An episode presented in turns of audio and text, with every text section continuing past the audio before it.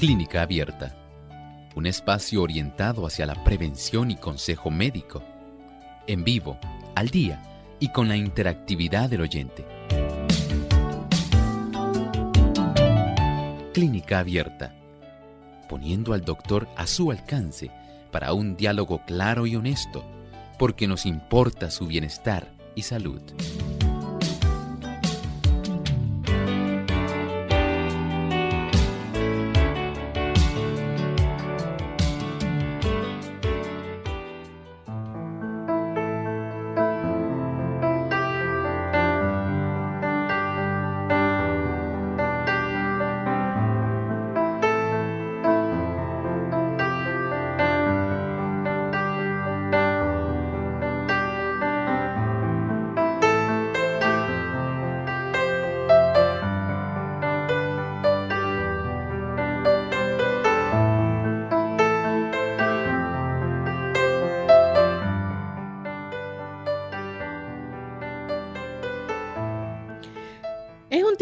Movimiento tembloroso involuntario y no se ha podido identificar una causa. Hoy en Clínica Abierta hablamos acerca del temblor esencial.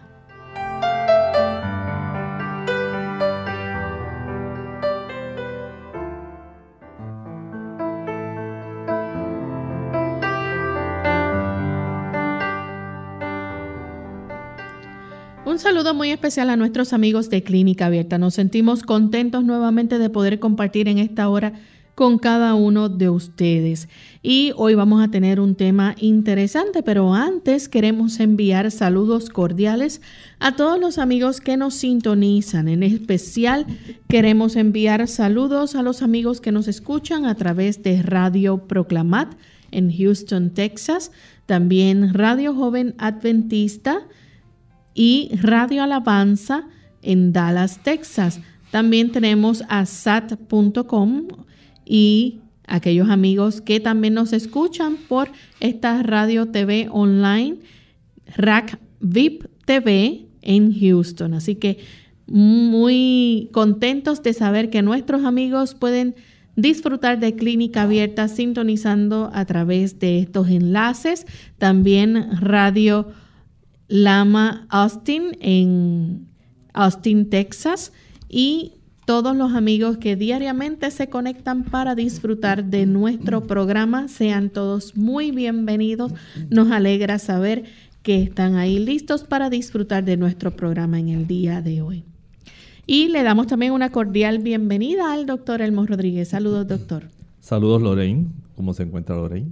Muy bien, ¿y usted? Muy bien, gracias a Dios. Saludamos también a el señor Arti López, que está como técnico encargado de la cabina, y a todos aquellos que de una u otra forma se encargan de permitir que este tipo de información pueda llegar a tantas personas. Agradecemos también a usted, querido amigo, que se enlaza con nosotros y que en esta hora está precisamente en el espacio de tiempo de la salud. Bien, vamos en esta hora entonces a escuchar el pensamiento saludable para hoy. La enfermedad no sobreviene nunca sin causa. Descuidando las leyes de la salud, se le prepara el camino y se la invita a venir muchos sufren las consecuencias de las transgresiones de sus padres. Si bien no son responsables de lo que hicieron estos, es, sin embargo, su deber averiguar lo que son o no son las violaciones de las leyes de la salud. Deberían evitar los hábitos malos de sus padres y por medio de una vida correcta ponerse en mejores condiciones la capacidad que nosotros tenemos para poder indagar respecto a lo que necesitamos hacer, lo que tenemos que cambiar para que nuestra vida pueda ir en la dirección de la salud, es algo excepcional y usted puede hacerlo. A veces pensamos que las cosas son muy difíciles, pero en realidad no son tan difíciles. Tan solo requieren que usted tenga un poco de decisión, que usted de una y sola vez esté más bien con el interés de ir en la dirección de indagar, de averiguar, pero también de corregir, de vivir conforme a aquellos factores que van a ayudar a su salud. No permita que un hábito impropio le robe a usted el disfrute de la salud y una gran felicidad. Bien, vamos en esta hora entonces a comenzar con el tema que tenemos para el día de hoy. Hoy vamos a estar hablando acerca del temblor esencial. Es un tipo de movimiento tembloroso, pero que es involuntario. Doctor, ¿qué quiere decir esto? Esto quiere decir que la persona en realidad está temblando, pero ella no está tratando de hacerlo. Y por otro lado, no puede dejar de hacerlo a voluntad. Ella no puede decir, ya, ya, no voy a dejar, no voy a seguir temblando, ya que se detenga. No, porque usted no lo está haciendo conscientemente. Sencillamente, usted está temblando sin tratar de hacerlo y no puede dejar de hacerlo a voluntad. Bien, ¿y cuál, si hay alguna algún tipo de causa relacionada con esto? Si bueno, mire, este tipo de situación podemos decir que no se ha podido relacionar en realidad como una, digamos, una causa identificable, aunque sí vamos a estar hablando de varios factores que se han podido encontrar, tienen una relación o que por lo menos, si usted ya tiene este tipo de problema, pues lo que hace es agravarlo.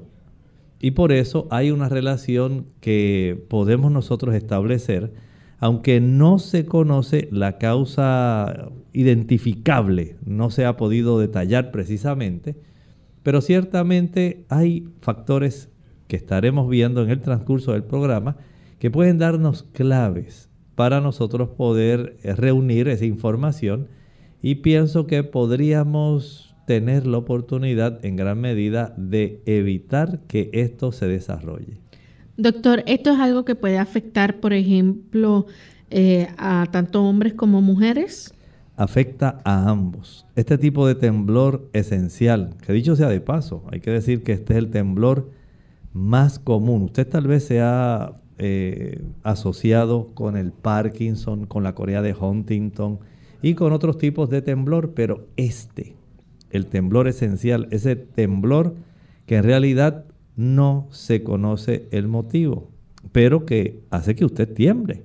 Y usted se preocupa y dice, pero si yo antes no tenía este problema, saben que hay cerca de 7 millones de personas en los Estados Unidos, 7 millones de personas que padecen de este temblor esencial que afecta tanto a hombres como a las damas y no discrimina, puede afectar a cualquiera de los dos. Y este tipo de movimientos, aunque son pequeños, a veces pueden ser un poco imperceptibles, pero es de todas las causas que pueden originar un temblor en una persona, esta es la más común. Hay estudios que sugieren, por ejemplo, que el cerebro, eh, que ¿verdad? algunas investigaciones que han hecho sugieren que la parte del cerebro que controla los movimientos musculares no funciona correctamente en pacientes que tienen este temblor. Sí, esto puede estar ocurriendo y de hecho vamos a observar un dato muy curioso. Fíjense que se ha observado que este tipo de temblor esencial ocurre más en personas mayores de 65 años. Esto ya nos da dos claves. Nos dice, bueno, si hay una mayor frecuencia de aparición en personas mayores de 65 años, quiere decir que hay factores asociados que a lo largo del tiempo pueden haber estos factores incidido en que la persona además del proceso de envejecimiento, sabemos que para esa edad muchas personas ya tienen muchos trastornos circulatorios, pero también para esa edad muchas personas han acumulado a lo largo del tiempo una mayor cantidad de sustancias que se han encontrado que agravan la condición. Por lo tanto, si nosotros tenemos, digamos, una causa desconocida, en realidad, pero sabemos que hay unos factores que agravan el problema, entonces podemos nosotros de una manera bastante sencilla extrapolar y darnos cuenta de que estos factores que agravan pueden con el transcurso del tiempo, en un periodo que pudiéramos decir de acumulación de este tipo de factores que se reúnen, facilitar el que esto ocurra. Si por un lado tenemos que con el tiempo las personas mayores de 65 años de edad son las más frecuentes, sean hombres o mujeres, quiere decir que hay unos procesos degenerativos o hay unas sustancias que se han ido acumulando y que en esta época, cuando las personas tienen una circulación más pobre, pudieran entonces exacerbar el desarrollo de este tipo de trastorno en el área donde en nuestro cerebro se controlan los movimientos musculares.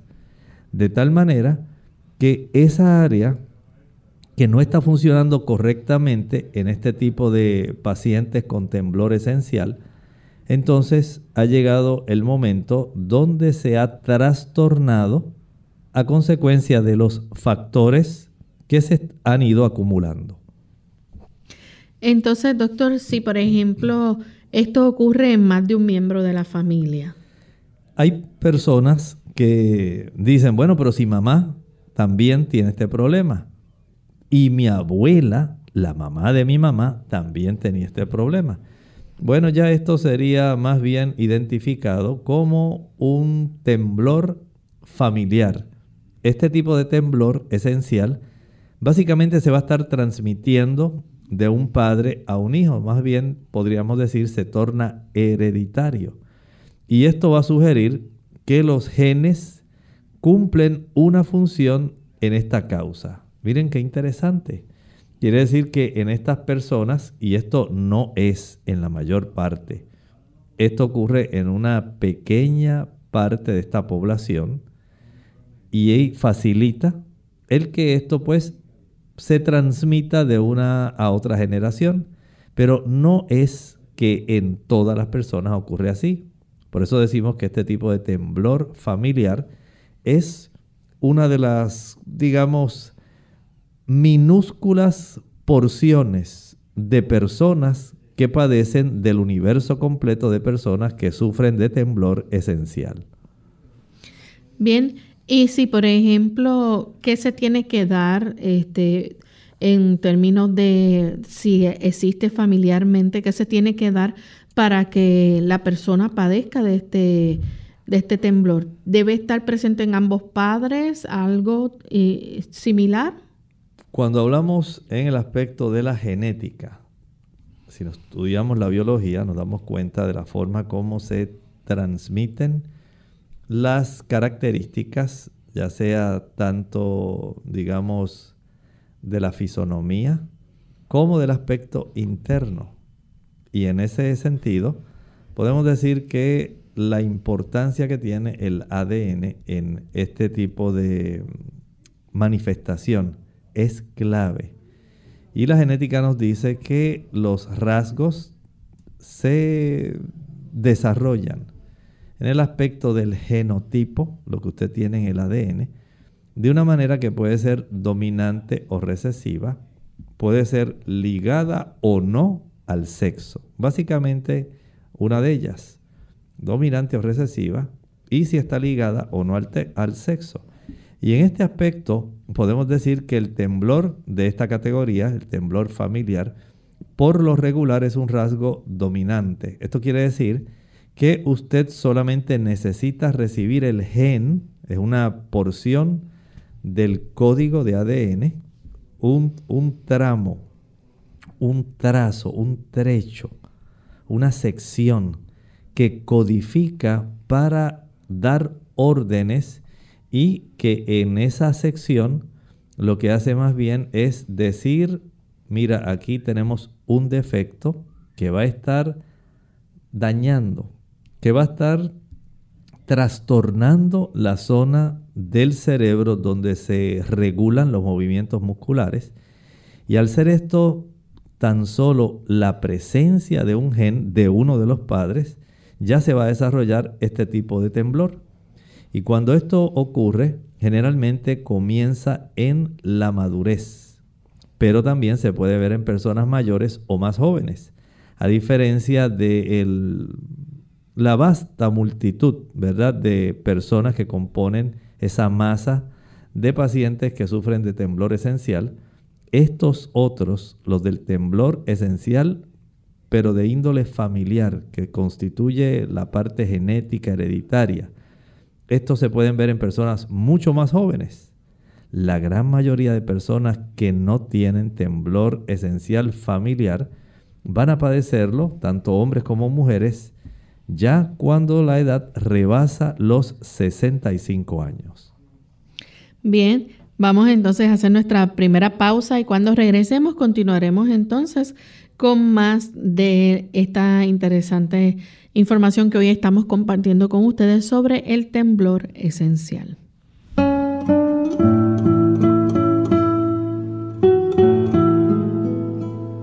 Resulta paradójico que a todo el mundo le atraiga la idea de vivir muchos años, pero a nadie le haga la menor gracia envejecer.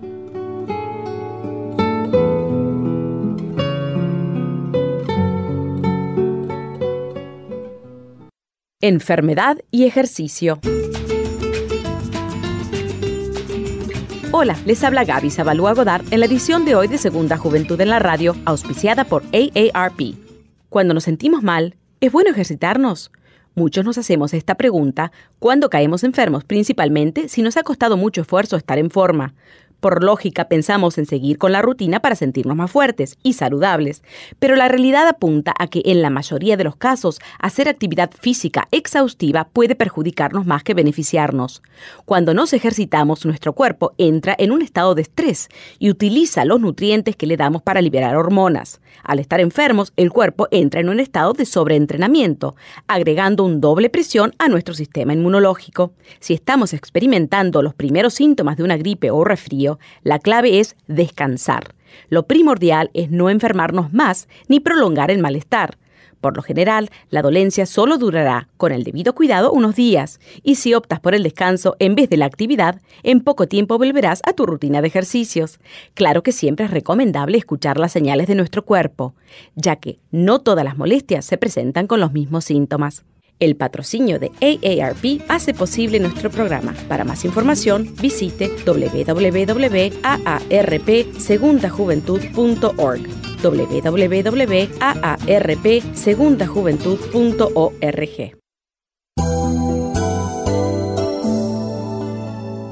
En lo de tu corazón que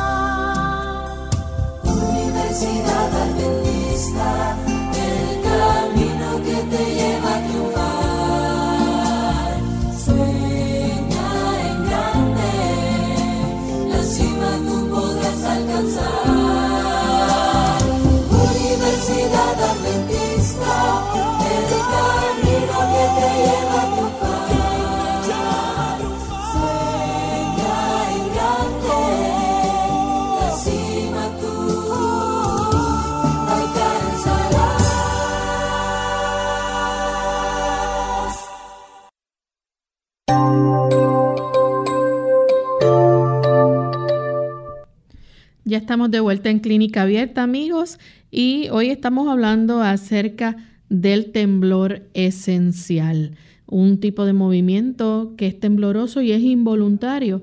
Antes de la pausa, el doctor nos hablaba cómo es esto común en personas mayores de 65 años.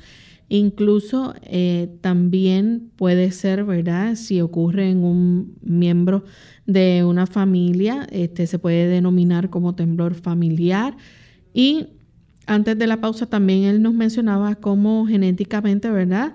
Hay un rasgo dominante que el gen de uno de los padres, pues eh, se necesita para desarrollar este temblor. Doctor, normalmente o dónde se van a empezar a manifestar estos síntomas de este temblor esencial, ¿dónde lo vamos a empezar a notar? ¿En qué parte del cuerpo? Las personas se preocupan porque comienzan a notar que, por ejemplo, el antebrazo y las manos. Ahí usted comienza a tener ese tipo de temblor que clasificamos ya como involuntario. Usted no deja de hacerlo. Usted sencillamente trata, pero va a seguir temblando y usted voluntariamente no lo puede detener. Sabe que este tipo de situación es común en muchas personas y aún hay personas que usted conoce, por ejemplo, la actriz Katherine Hepburn ella tenía este tipo de temblor en la voz y en su cabeza. Y sencillamente pues pudo ella desarrollar su carrera cinematográfica. O sea que además del antebrazo y las manos, se puede afectar la cabeza, se puede afectar los brazos, los párpados. Puede ocurrir también que se afecten otros músculos, aunque rara vez ocurre en las extremidades inferiores, o sea que las piernas y los pies casi nunca van a tener este tipo de manifestación. Generalmente ocurre desde la zona de la cintura hacia arriba, cabeza, brazos, párpados, antebrazos, manos. Ahí es donde más tiende a manifestarse. Bien, y doctor, por ejemplo, ¿verdad? Una persona que va a tener dificultad para sostener cosas o objetos pequeños si tiene este tipo de temblor? Sí, esto puede ocurrir. La persona va a notar que sus manos le tiemblan cuando trata de hacer algunas actividades, ¿verdad? Directamente con sus manos, digamos, si la persona quiere sostener algunos objetos pequeños, digamos, quiere firmar un cheque, o si la persona sencillamente desea escribir en forma cursiva y fluida, no se le facilita. Eh, otras personas tienen dificultad para sostener, digamos, una cuchara. Eh, este tipo de temblor puede sencillamente afectar algunas personas, ¿verdad? De, acuerdo a su presentación. Puede afectar otras áreas, pero no olvide esto, este tipo de temblor, según se desarrolla, aunque usted no lo va a controlar voluntariamente, sí debe tener en mente que puede usted, en algunos casos, hay personas que sienten vergüenza porque dicen, mira, ¿qué van a pensar? Que estoy muy enfermo. Se me ha desarrollado este tipo de temblor. Otros van a decir, pues yo no quiero que me vean que se me tiembla la mano, porque van a decir que estoy muy viejito.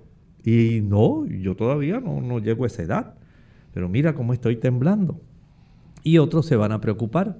Dice, doctor, ya me está dando Parkinson. ¿Cómo es posible si yo nunca he padecido de esto y en mi familia nadie tiene Parkinson? No lo confunda. El Parkinson es diferente. Sí, se caracteriza por tener un temblor también que es involuntario, pero a diferencia del temblor esencial, en el Parkinson, además del movimiento involuntario, usted tiene rigidez muscular. O sea que el músculo no se relaja aun cuando usted está descansando o está durmiendo. Está totalmente contraído. Y eso pues no ocurre en el caso del temblor esencial. Usted desarrolla el temblor, pero sus músculos no tienen que estar necesariamente espásticos, no tienen que estar contracturados indefinidamente. Bien, doctor, ¿y estos movimientos cómo son? ¿Son rápidos? ¿Son movimientos eh, grandes, pequeños, ¿cómo podemos describirlos? Este temblor generalmente involucra algún movimiento que sea pequeño y rápido. Son tan rápidos que a veces pueden desarrollar una frecuencia de 4 a 12 veces por segundo. ¿Escuchó bien? No dije minutos. 4 a 12 veces por segundo. O sea, es algo que usted dice, mira, mira, mira cómo me tiembla el párpado. ¡Ah! ¡Ay! Yo no me había dado cuenta de esto. Mira el pulgar. Mira, pero si yo no, yo no estoy haciendo nada, mira, mira, mira cómo se ve. Entonces, ese tipo de frecuencia de 4 a 12 veces por segundo es parte del aspecto distintivo de ese tipo de temblor involuntario. Usted no puede tratar de dejar de hacerlo. Sencillamente usted no puede decir, ya, ya, ya, tranquilo, no te muevas. No, aquí eso no puede ocurrir. Recuerde que hay una zona del cerebro que controla los movimientos que no está funcionando correctamente. ¿Cuáles son los síntomas entonces que podemos observar en estos pacientes? Hay un conjunto de síntomas. Hay algunos que son muy específicos, que son los más frecuentes en estas personas.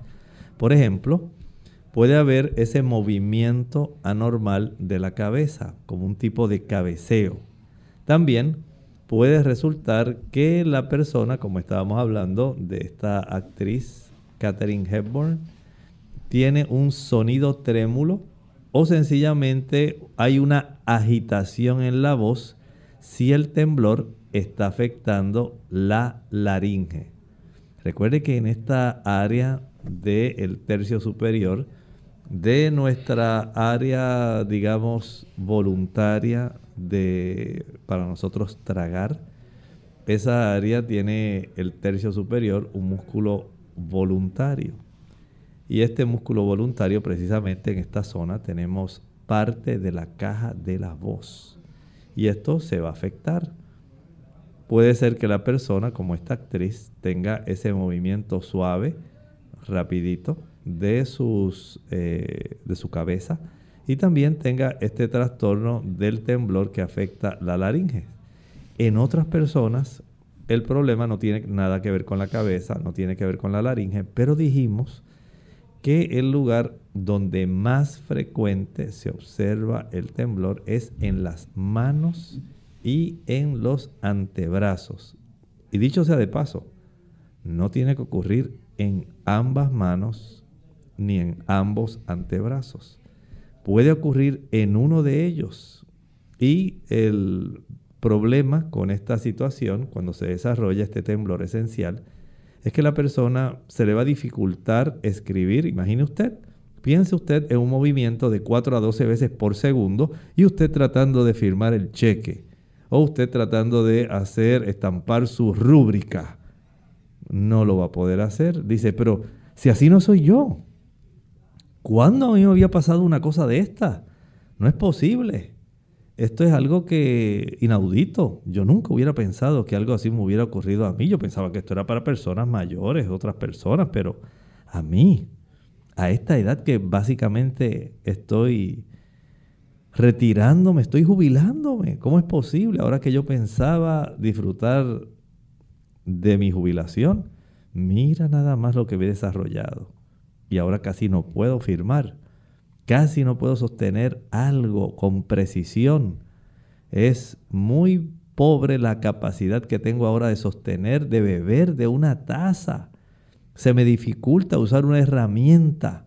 No puedo dibujar.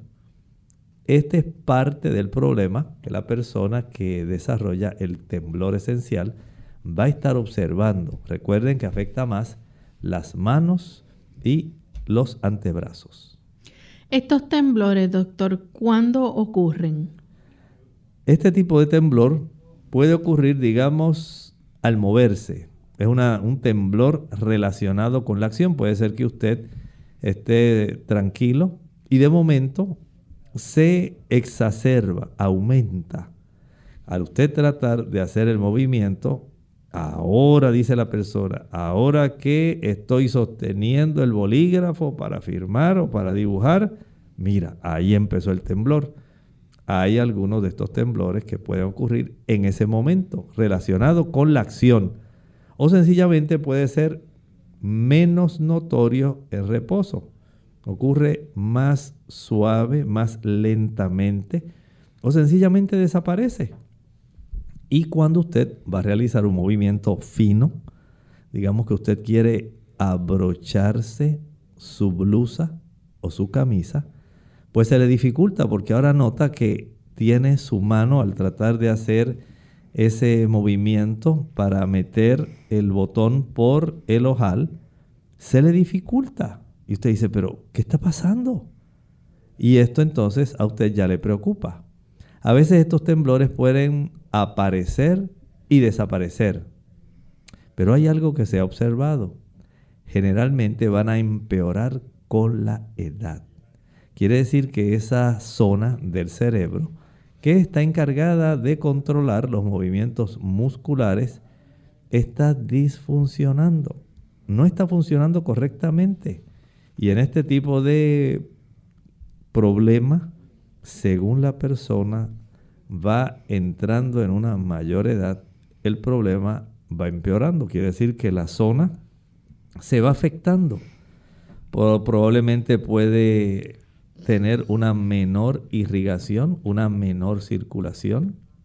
Puede ser que a consecuencia de algunos hábitos que estaremos eh, hablando en breve, algunos de estos eh, factores se acumulen y se manifiesten precisamente dañando estas células que controlan este tipo de movimiento. Y esto sencillamente se evidencia.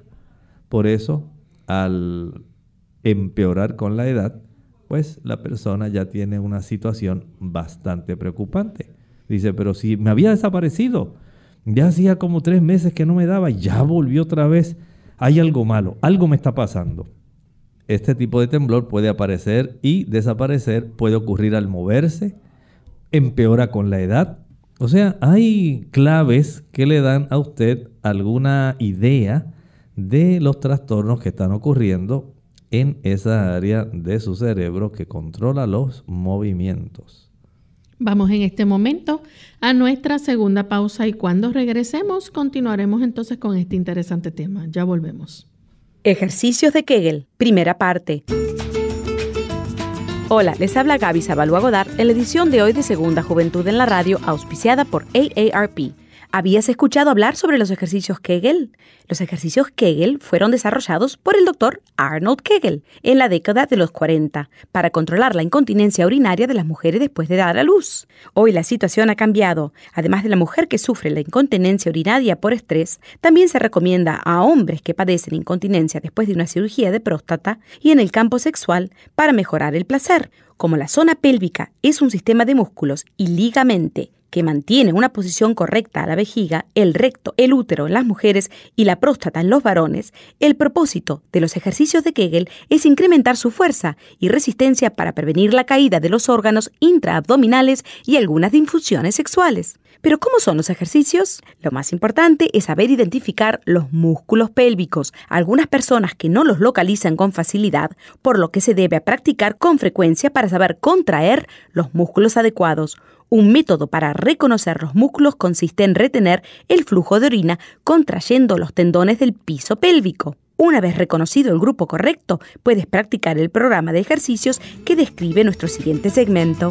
El patrocinio de AARP hace posible nuestro programa. Para más información, visite aarpsegundajuventud.org. Dolor de rodillas. Hola, les habla Gaby Zabalúa Godard en la edición de hoy de Segunda Juventud en la Radio, auspiciada por AARP. Subir y bajar escaleras es uno de los ejercicios aeróbicos más completos que existen. Es tan eficaz que incluso en diversos gimnasios encontramos aparatos que imitan su movimiento.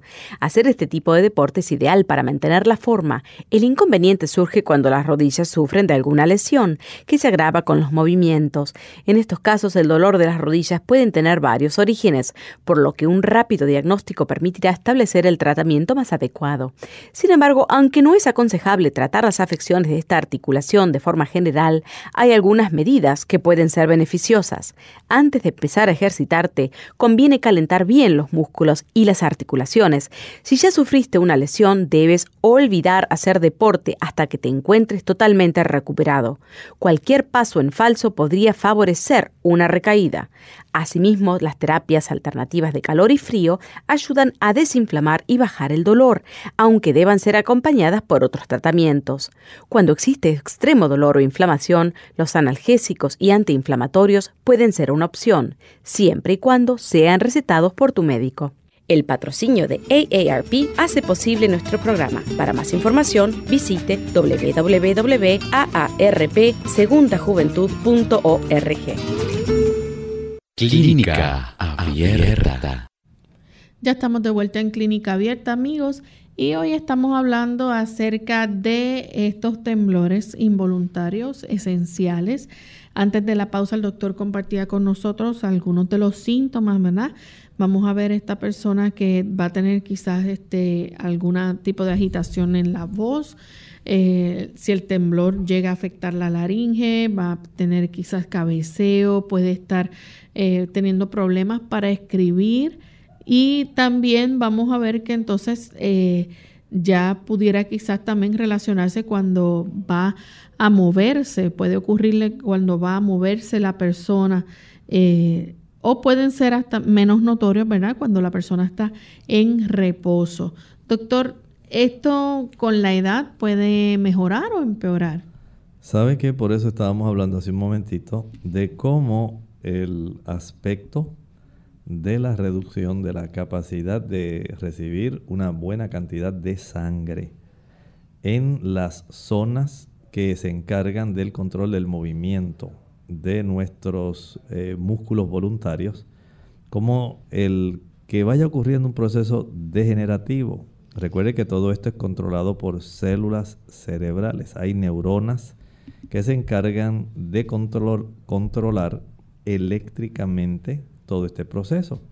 Y si nosotros observamos cómo el cerebro, cuando se hacen imágenes de resonancia magnética y tomografías, el cerebro poco a poco va sufriendo procesos de involución. Se va achicando.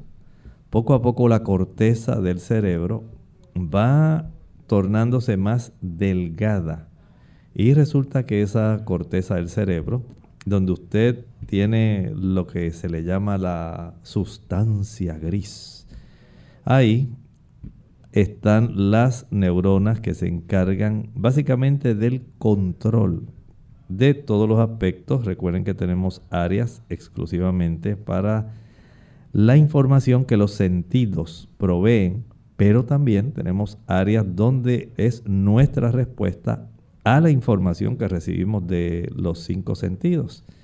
Y parte de esa respuesta incluye los movimientos.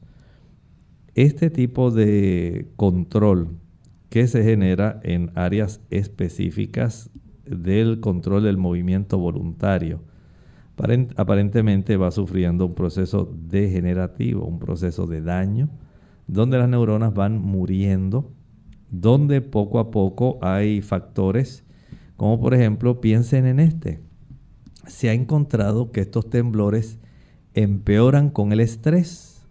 Esto nos está diciendo que hay entonces una influencia que se genera a consecuencia de el aumento exagerado del cortisol y la adrenalina.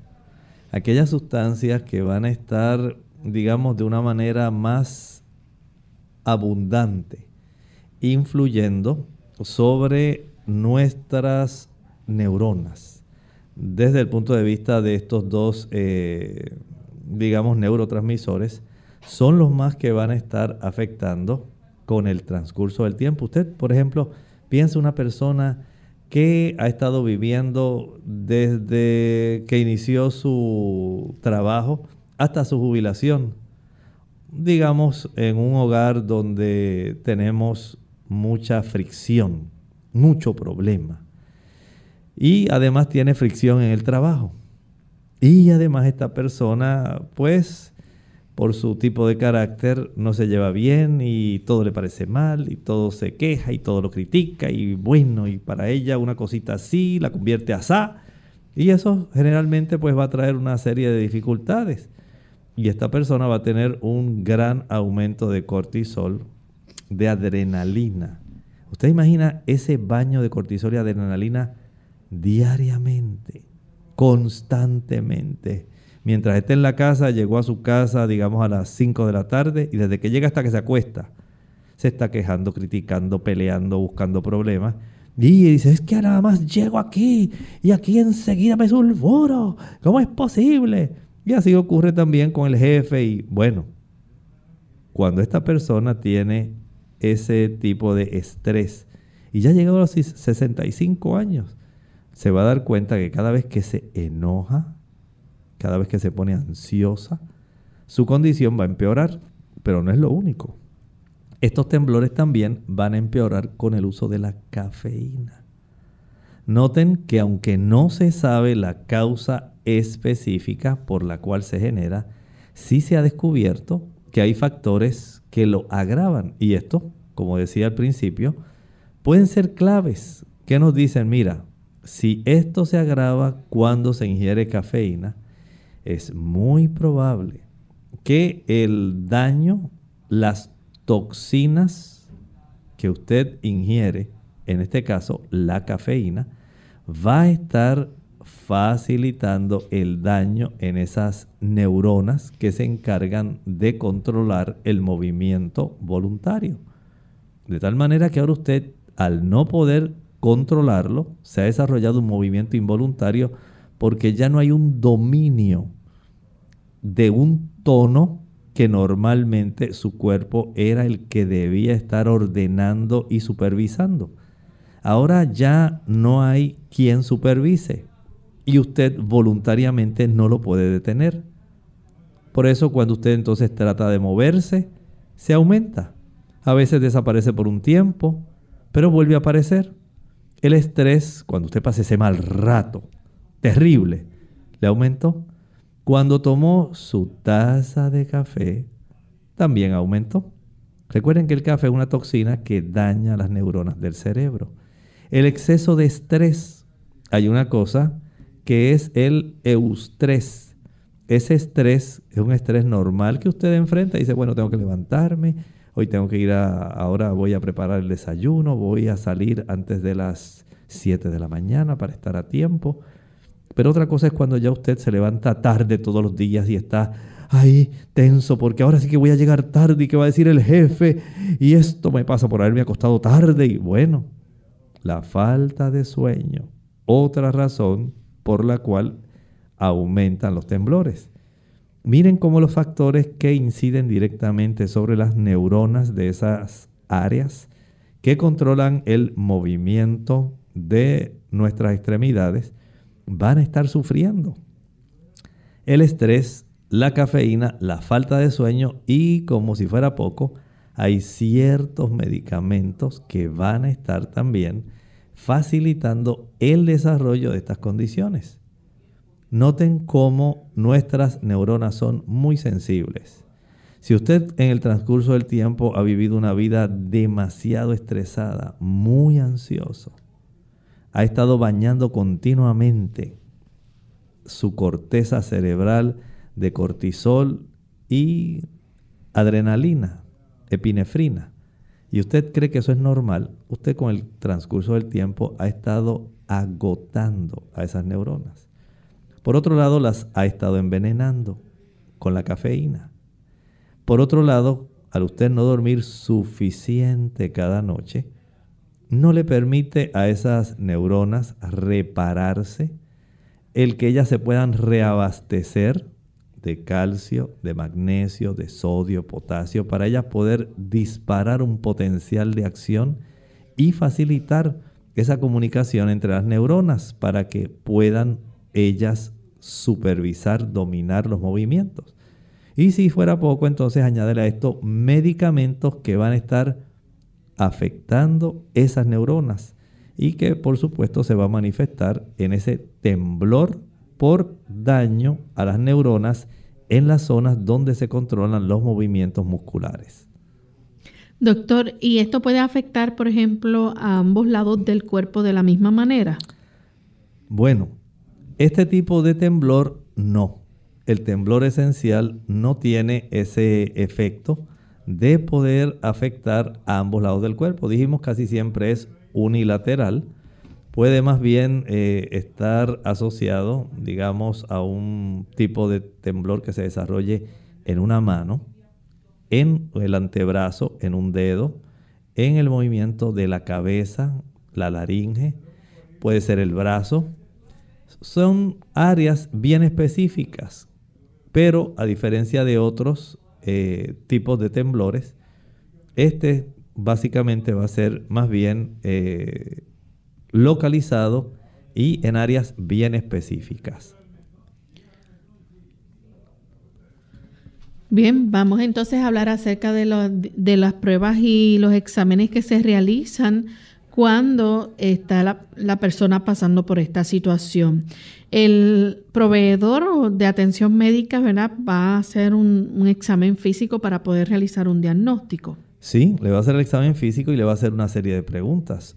Parte ¿verdad? de esa consulta médica, entonces incluye el interrogatorio, y ahí usted le va a decir al médico, mire doctor, yo cuando empecé con este problema, me empezó como a los 63 años, empezó por la cabeza como que me movía así, era un movimiento y la gente me decía, ¿qué te pasa? Estate tranquilo. No, no, pero doctor, pero no puedo estarme tranquilo. Y he notado que me está ocurriendo esto, me afecta. Eh, a veces aparece, después desaparece, pero he notado que aparece cuando estoy bajo mucha tensión, doctor. O sencillamente cuando tomo café, mire doctor, se empeora. Y las veces que no alcanzo a dormir bien, hoy doctor, si usted supiera cómo amanezco al día siguiente. Bueno, el médico entonces va recopilando toda esa información y ahora va a hacer un examen físico. Va a descartar algunas razones. Por ejemplo, él dice, bueno, si usted consume o no cigarrillo, o tabaco. Usted sabe que el tabaco es otra toxina. Si por un lado, imagine usted, el café, la cafeína, daña esas neuronas, esto también lo puede hacer el tabaco, porque el tabaco no provee ninguna sustancia que sea nutritiva. No hay elementos nutritivos. Así que este médico dice, bueno, si usted fuma o no, ya sabe que aquí hay un factor que va a tener relación con este tipo de trastorno donde usted tiembla involuntariamente. Igualmente puede ocurrir si usted padece de hipertiroidismo. Esto es, cuando la tiroides es demasiado activa.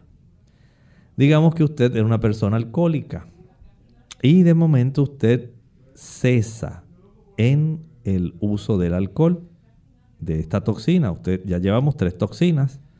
Cafeína, hablamos también del tabaco y del alcohol.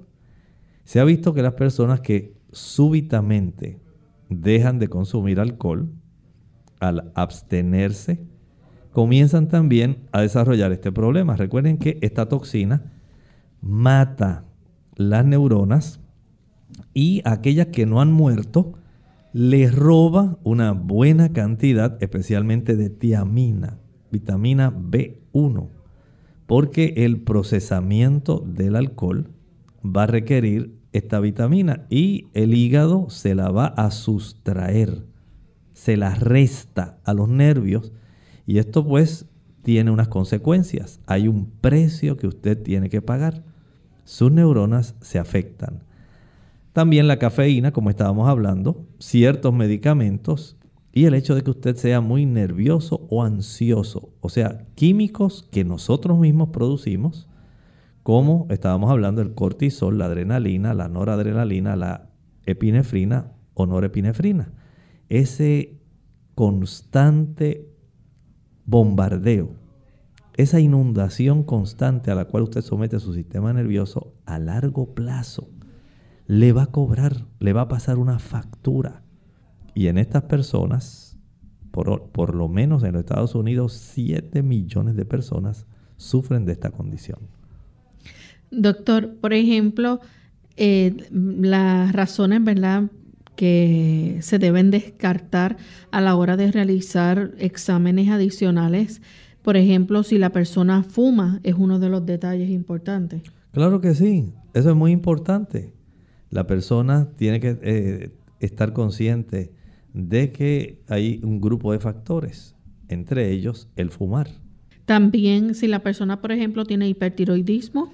Exacto, ya tenemos una condición que entendemos que si está muy activa la tiroides, esto va a afectar el que haya un buen movimiento.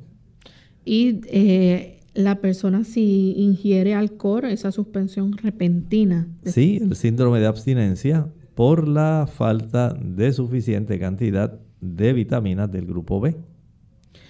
Otra de las razones es lo que usted estaba indicando ahorita, también la demasiada cafeína. La demasiada cafeína, el uso de ciertos medicamentos y el exceso de ansiedad. Así que es, necesario, por ejemplo, exámenes de sangre y otros estudios. Se puede requerir.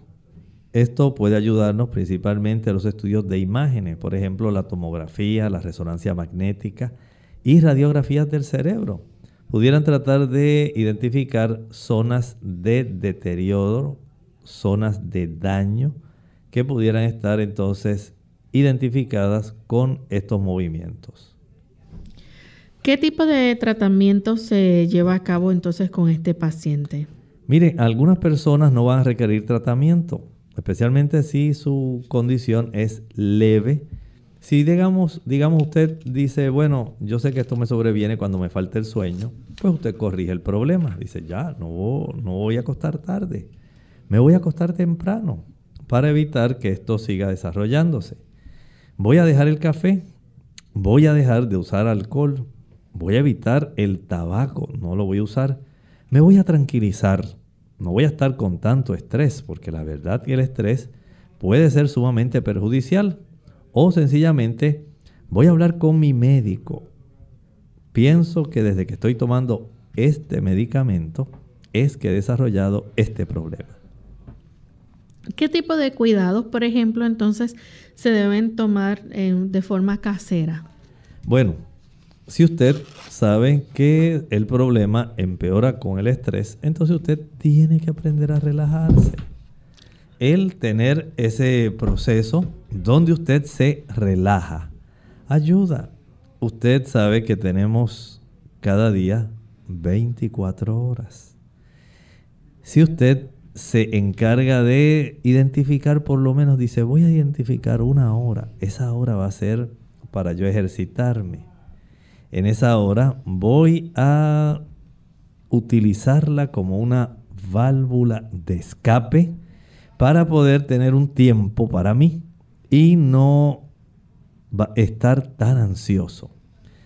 Si usted sabe que hay mucha dificultad con su pareja, en su familia, pues hay que limar asperezas.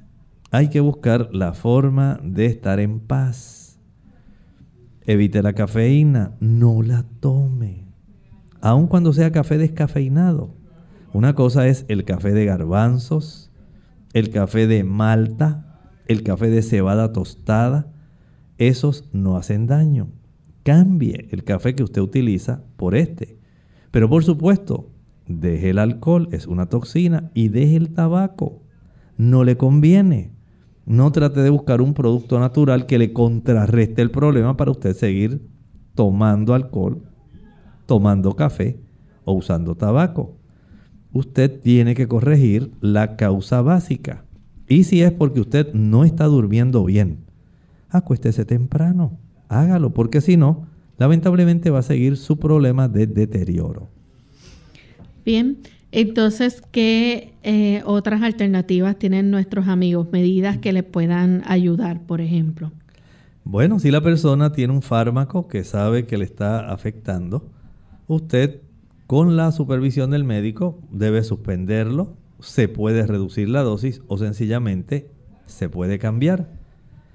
Por otro lado, las personas, si ya han encontrado que sus temblores están dificultando el que ellos puedan practicar sus actividades diarias, a veces tienen que hacer modificaciones de sus hábitos. Por ejemplo, la persona va a tener que buscar ropa que tenga cierre o que tenga algún velcro si se le dificulta abotonarse. Si se le dificulta el proceso de cocinar o comer con utensilios que básicamente no los puede sostener eh, tranquilos y no puede ayudarse, pues necesitará un mango más grande. Si se le dificulta tomar, porque usted al tratar de tomar se derrama todo el líquido encima, va a tener que utilizar algún tipo de pitillo, pajita, sorbeto para poder tomar sus líquidos. Y si fuera necesario, usar zapatos sin cordones y calzadores de tal manera que a usted se le facilite el tener esas actividades básicas que son esenciales para el que usted mantenga un buen tipo de actividad física. Ya, para ir concluyendo, doctor, ¿algún medicamento se es necesario? En ocasiones se puede requerir algún beta bloqueador como el propranolol. También pudiera ser útil la primidona. Y así hay una serie de sustancias, incluyendo hasta los anticonvulsivos y tranquilizantes leves, al igual que los bloqueadores de canales de calcio. En ocasiones puede llegar a requerirse incluso hasta las inyecciones de Botox y en casos mucho más severos, casos graves, se pudiera utilizar hasta la cirugía. Bien amigos, ya prácticamente hemos llegado al final de este programa. Agradecemos a todos por la sintonía que nos han brindado y esperamos que mañana nuevamente nos acompañen. Vamos a estar en nuestra edición de preguntas donde usted puede hacer su consulta. Y queremos entonces en esta hora compartir este pensamiento final. El Señor en su afán de beneficiarnos el Señor nos indica a nosotros algunas nociones bien básicas que el cristiano debe vivir. Dice, por ejemplo, para usted y para mí, Santiago 4:15, en lugar de lo cual nosotros debemos decir, si el Señor quiere, viviremos y haremos esto o aquello. El Señor sabe que estamos llenos de muchas actividades, pero usted tiene que reconocer que nuestra vida es breve, que es como una neblina, que dura poco tiempo y después se desvanece. Si es la voluntad de Dios, el Señor nos ayudará. No se envanezca, no se gloríe pensando en que todo es como usted lo planifica. Ponga su vida en las manos del Señor y deje que Él desarrolle en usted su itinerario.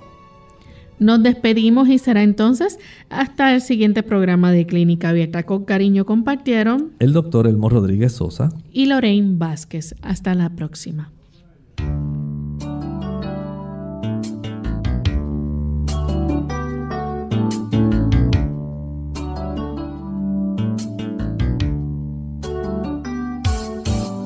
Clínica Abierta.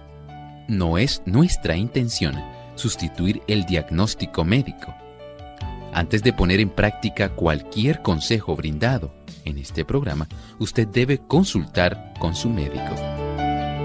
Hasta la próxima.